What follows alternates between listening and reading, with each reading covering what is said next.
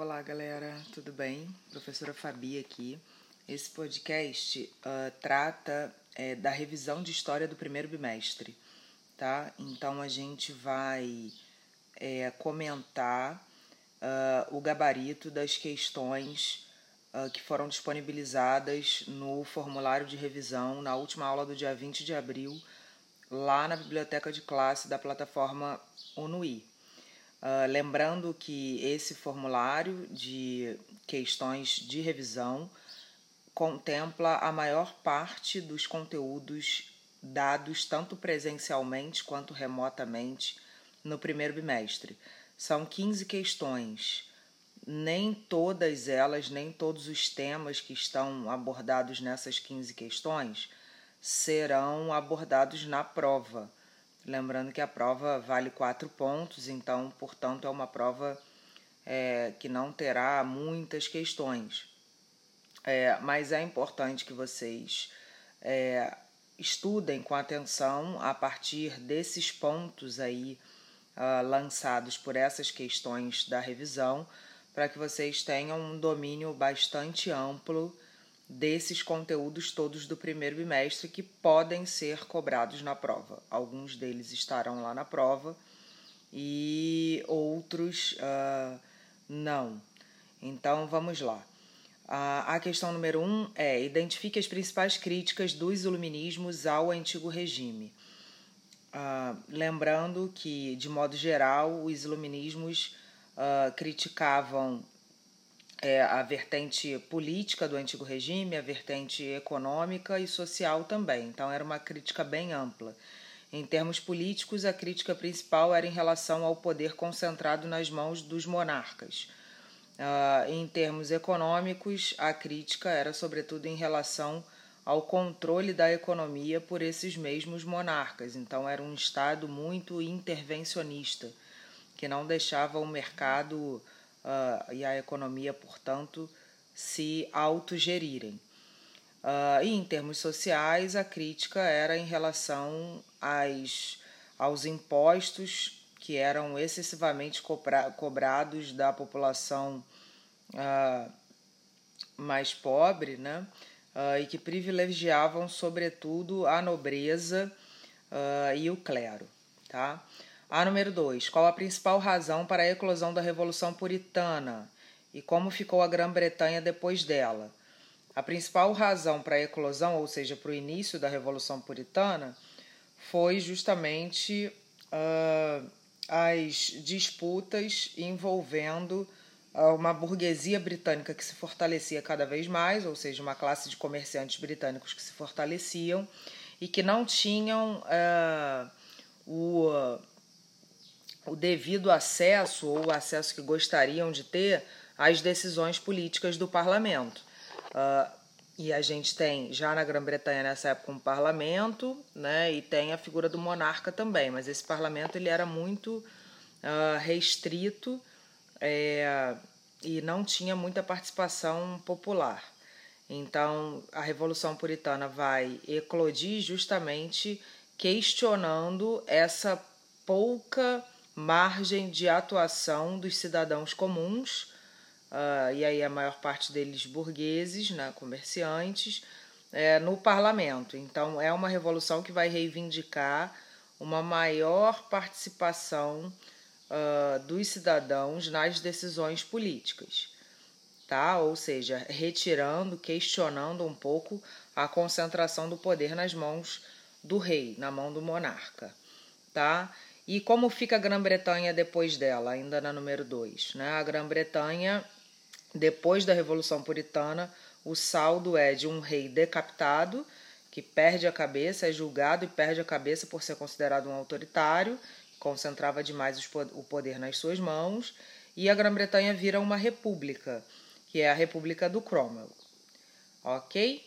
Indo para número 3, o tema já é justamente a República do Cromwell Identifique a principal contradição da República de Cromwell. A principal contradição é que o Cromwell promulga uma república, ele foi um dos principais, é, o principal mesmo líder da Revolução Puritana, é, é, o, é o grande nome dessa burguesia puritana que vai uh, liderar a Revolução.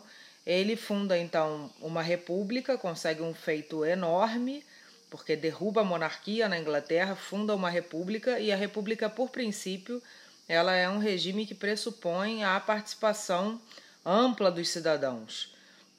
Uh, e o Cromwell ele não consegue levar isso adiante, ele vai cada vez mais uh, para aprovar e colocar os seus interesses é, em jogo, ele vai cada vez mais se tornar um autoritário. Então, a principal contradição do governo do Cromwell é essa.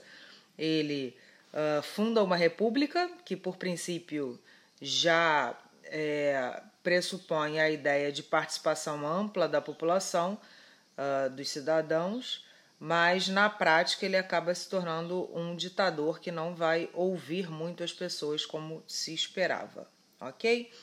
Número 4. Qual o desfecho da Revolução Gloriosa? Lembrando que a Revolução Gloriosa vem depois da República do Cromwell. É, ela é um momento em que acontece no momento em que depois da República do Cromwell você tem a volta da monarquia, já que a República não deu certo, né, por conta dessa postura do Cromwell que a gente comentou. E aí, quando tem a volta da monarquia, uh, eclode uma outra revolução, porque esse poder do monarca ele precisava ser discutido, isso ainda não estava resolvido desde a Revolução Puritana. É, então, a Revolução Gloriosa uh, vai ser justamente a revolução, respondendo a questão sobre o desfecho. É, a Revolução Gloriosa é uma revolução que consegue propor a conciliação do poder entre o parlamento e o monarca. Então, a partir da Revolução Gloriosa, a Inglaterra volta a ser uma monarquia e as decisões políticas passam a ser é, divididas aí entre o parlamento e o monarca. O monarca, na verdade, passa a ter muito menos uh, poder de atuação efetivo sobre as decisões políticas. O parlamento ganha muito espaço nessas decisões políticas na Grã-Bretanha a partir da Revolução Gloriosa. Tá, galera? Bom, ah, indo para número 5, o que motivou a explosão da Revolução Americana? Aí a gente já está falando lá das 13 colônias, né? América do Norte. Uh, lembrando que a Revolução Americana começa a acontecer ali em meados do século XVIII. Portanto, um século depois dessas revoluções na Grã-Bretanha, da Puritana e da Gloriosa. Lembrando que a Grã-Bretanha era a colonizadora, aí, o país colonizador das 13 colônias na América. A Revolução americana, meados do século XVIII, vai ser motivada por dois motivos principais. Primeiro, cobrança de altos impostos sobre os colonos. Então a Grã-Bretanha estava com o caixa meio quebrado por conta principalmente da Guerra dos Sete Anos e dessas revoluções que já tinham acontecido anteriormente e resolvem uh, aumentar os impostos sobre as suas colônias americanas. Então, os colonos americanos ficam bem é, indignados com isso, uh, e uma coisa que agravava essa indignação, e aí é o segundo motivo, uh, era justamente uh, a falta da participação desses colonos no parlamento britânico. Então, a questão deles era: se a gente paga tanto imposto, por que, que a gente não participa do parlamento britânico como um cidadão britânico? Já que nós somos uh, British American, né, como eles se auto-intitulavam, americanos britânicos, né, britânicos que viviam na América. Então, esses são os principais motivos aí para a eclosão da Revolução Americana, ok? Indo para número 6, qual a importância da independência dos Estados Unidos para um mundo pautado pelo antigo regime? Aí lembrando daquilo que a gente conversou ainda em sala presencialmente, depois remotamente eu é, é, reforcei também. A independência dos Estados Unidos em 1776 é um marco muito importante, porque é a primeira colônia que se torna independente uh, da sua metrópole. É o primeiro rompimento colonial, é a primeira independência colonial do mundo moderno. Para além disso, A independência dos Estados Unidos também uh, configura a primeira república moderna, uh, sobretudo relacionada a esse universo aí da, das colônias, né? Então, para além de ser a primeira colônia a romper com a metrópole, a romper com essa lógica do antigo regime e se tornar independente, uh, os Estados Unidos fundam também a primeira república moderna que dá certo, né? Quer dizer, a Inglaterra tinha tentado fazer uma república com Cromwell, mas não deu certo. Uh, não durou nem 50 anos. E a República dos Estados Unidos é então a primeira que é uh, fundada e dá certo. Então, essa é a importância da independência dos Estados Unidos para o mundo pautado pelo antigo regime. É uma grande quebra de paradigmas, um grande rompimento aí com a lógica do antigo regime. Número 7. Como podemos relacionar a Revolução Americana à Revolução Francesa? Importante lembrar que a Revolução Americana é uma revolução dos colonos americanos contra a Inglaterra. E a França, que já tinha as suas divergências com a Inglaterra, vai apoiar esses revolucionários americanos uh, justamente para prejudicar os ingleses, né? para prejudicar os britânicos. A França e a Inglaterra já tinham um histórico aí de rivalidade que foi aprofundado pela Guerra dos Sete Anos, ali uh, ainda é, nesse contexto aí da Revolução Americana, um pouquinho antes. E aí os franceses então apoiam aos revolucionários americanos contra né, a, que estão ali contra, lutando contra a dominação dos ingleses. Uh, isso é importante porque porque esses franceses que lutam ao lado dos americanos pela independência dos Estados Unidos, quando eles voltam para a França, lembrando que a independência dos Estados Unidos acontece antes da Revolução Francesa, quando essa galera, esses franceses voltam para a França, eles voltam cheios de ideias, cheios de ideias revolucionárias e questionando toda essa lógica do antigo regime. Então a gente pode dizer que a participação francesa na Revolução Americana é um dos fatores assim que contribui para a formação de uma certa indignação francesa em relação a, ao poder é, da coroa. Tá? Uh, bom, indo para número 8, Quais as reivindicações do, dos revolucionários franceses ainda em 1789?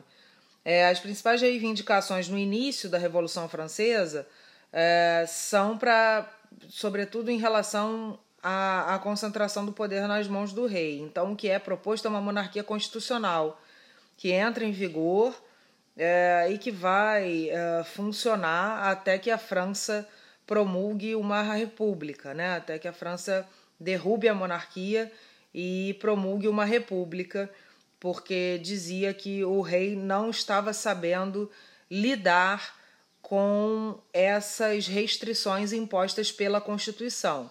Então, lembrando, a Constituição ela tem, ela é um conjunto de leis que tem a função de regular, de estabelecer limites ao que o rei, o chefe de Estado, pode e o que ele não pode fazer, né? Então restringe, delimita ali o poder de atuação dos monarcas. É, então essa é a principal intenção aí dos revolucionários franceses de início. Depois eles vão dizer que isso já não era mais suficiente e vão fundar uma república, ok? Bom, número 9. Por que a Revolução Francesa acabou por implementar uma república na França? A gente já meio que respondeu, mas reforçando Uh, a justificativa é de que o rei não estava sabendo lidar uh, com esses limites aí colocados pela monarquia constitucional. Uh, então, os revolucionários dizem: se ele não sabe governar tendo que respeitar uma constituição, a gente derruba o rei e faz uma república. Beleza? Bom, número 10. Como você relacionaria a Revolução do Haiti à Era do Terror na França? Aquela via de mão dupla que a gente comentou é muito frequente nos livros uh, que a Revolução do Haiti apareça como uma espécie de desdobramento da Revolução Francesa. Isso já é muito comum. Agora, o contrário aparece pouco, e isso é bem importante. né, a Revolução do Haiti também influencia uma certa radicalização da Revolução Francesa, que é uma revolução gigante porque tem várias fases, vários momentos, várias idas e vindas. Então, a Revolução Francesa, de alguma maneira, inspira mesmo é, os colonos do Haiti, que eram colonos, era uma colônia francesa, a lutarem por pelos seus uh, pelos seus direitos, pelas suas causas. Uh, e a própria maneira como a Revolução do Haiti se desenrola, ela acaba também numa via de mão dupla inspirando os franceses uh, e aí as classes mais populares francesas, sobretudo as ligadas aos jacobinos, é, a partirem para uma atuação mais radical é, e de rompimento mesmo com os privilégios da nobreza. E aí é o momento da era do terror, em que a gente tem a perseguição aos nobres, decapitação, prisão, tortura de várias famílias da nobreza francesa. Então é um momento em que se parte para um enfrentamento uh, mais contundente, beligerante, agressivo e violento mesmo na França contra os privilégios. Então, deixa de ser é, uma luta é, que está mais no campo das ideias e que se reflete é, nas leis, nas mudanças políticas e passa a ser uma caça mesmo real a esses privilégios da nobreza. Beleza, galera? Bom, caminhando para o final, número 11, descreva o cenário francês que permitiu a ascensão de Napoleão como cônsul. Uh, a França, depois de tantos anos de revolução, é, ali 1799, portanto 10 anos já de revolução, uh, tinha um cenário bastante conturbado. Então a figura do Napoleão, que era um general do exército francês, uh, aparece como uma espécie de figura redentora ou salvadora uh, da França. Então as pessoas apostam nele como se ele fosse uma possibilidade de promover um reordenamento, uma reorganização da França depois de tantos, de tantos anos de revolução, tá, galera? Bom, número 12. Identifique duas medidas expansionistas de Napoleão. Aí a gente tem várias, a gente pode citar entre elas a invasão de Portugal, né, uh, que vai acabar provocando a, a transferência da corte de Lisboa para o Rio de Janeiro. Tem a invasão da Espanha, que vai depor o rei espanhol. Tem também a invasão da Rússia, que vai ser frustrada, os franceses vão perder é, no inverno russo. Tem uma série de, uh, de incursões aí napoleônicas que podem ser citadas aqui. Explique o que foi o bloqueio continental e aponte um efeito seu para o mundo bélico. Essa é a número 13. Para o mundo ibérico, desculpem. É, bom, então, uh, o bloqueio continental faz parte dessa política expansionista do Napoleão, isso é bem importante. Né? A política expansionista é a política que o Napoleão tem uh, de uh, é, é, dominar vários países europeus, levando os ideais da Revolução Francesa então ele quer dominar outros países e, e, e levar o seu governo, expandir a, a França né, para outros lugares uh, e levar os ideais da, da Revolução Francesa. Isso acaba sendo bastante contraditório, na verdade, porque os ideais da Revolução Francesa eram ideais de liberdade, de igualdade, e ele acaba querendo impor isso a outros lugares. Mas, de qualquer maneira, o bloqueio continental faz parte disso, voltando aí a número 13. E o bloqueio continental é quando Napoleão uh, decreta que uh, nenhum país da Europa continental comercializasse mais com os britânicos, ou seja, ele bloqueia o continente europeu, impedindo que qualquer país ali europeu uh, comercializasse com a Inglaterra, né, que é uma ilha. Então, assim, isola a, ilha britânica do comércio com o mundo europeu, justamente mais uma vez aí a rivalidade entre franceses e britânicos, tá? Uh, e a Inglaterra era considerada a principal inimiga aí do Napoleão uh, pela sua força já política marítima a essa altura do campeonato. Uh, então o bloqueio continental tem essa proposta, essa intenção. E aí vocês vão pensar: caramba, Fabi, mas ele tinha força para fazer isso, para proibir o bloqueio? para proibir o comércio, desculpem, é, com os britânicos, proibir toda a Europa de comercializar? Sim, tinha, porque a essa altura o Napoleão já tinha um exército super poderoso, já tinha invadido vários espaços, e ele dizia que aqueles que descumprissem as suas determinações uh, seriam invadidos pelas suas tropas, é o que acontece é, com Portugal e Espanha, por exemplo. Tá? E aí esse, essa é a relação com o mundo ibérico, né? Ibérico, lembrando, Península Ibérica inclui Portugal e Espanha. Número 14, penúltima questão. Relacione a derrota de Napoleão ao Congresso de Viena, destacando dois objetivos desse encontro. O Congresso de Viena é um encontro, uma reunião que acontece em Viena, capital da Áustria, 1815. Uh, é um congresso que pretende justamente uh, reordenar o mundo europeu e reestabelecer uh, a organização europeia, uh, fazendo com que a Europa voltasse a ter aquela configuração que tinha antes uh, do Napoleão. o entendimento dos países europeus afetados pelo Napoleão, sobretudo os países que tinham ainda uma, uma forte influência do absolutismo e que não queriam ceder aos ideais revolucionários franceses, que vão ser aí defendidos pelo Napoleão, como a Áustria, onde fica Viena, não por acaso o Congresso vai ser lá, Prússia, Rússia, eram países que tinham ainda um apreço muito forte pelo absolutismo, eles queriam uh, expurgar uh, tudo isso que o Napoleão representou para esses uh, para os países europeus. Então, o Congresso de Viena é uma reunião que pressupõe mesmo uh, restaurar a ordem europeia anterior à existência do Napoleão Bonaparte. Ok, galera? Bom, e a última, qual a importância da Revolução do Haiti para o mundo? De modo geral, a gente já falou da Revolução do Haiti, mas de modo geral, a importância da Revolução do Haiti para o mundo é a importância de que é uma revolução organizada, liderada e posta em prática por cidadãos escravizados, por pessoas escravizadas, que vão reivindicar sua cidadania. Essas pessoas escravizadas de origem africana não eram encaradas pelos colonos franceses, pelos colonizadores né, brancos franceses, uh, como cidadãos, não é, é, eram tão pouco consideradas pessoas, né? não tinham nenhuma dignidade, nenhuma, não eram tratadas com nenhuma dignidade.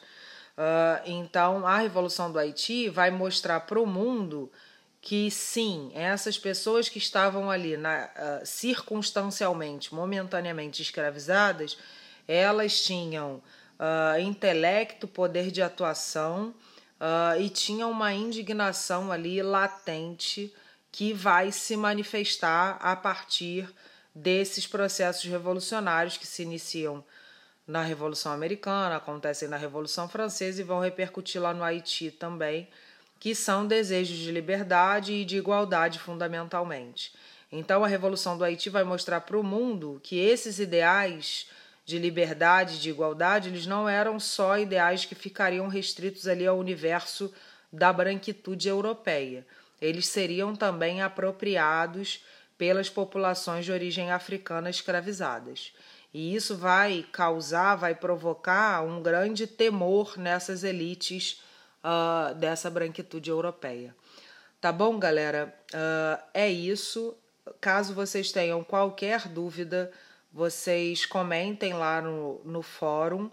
Uh, eu estou postando hoje esse podcast, dia 22 de abril, mas na próxima segunda-feira uh, eu vou estar online de novo no fórum e espero vocês lá para esclarecer qualquer dúvida, uh, até porque a nossa prova será na próxima quarta, então na segunda vai ser o nosso último momento é, para esclarecer essas dúvidas.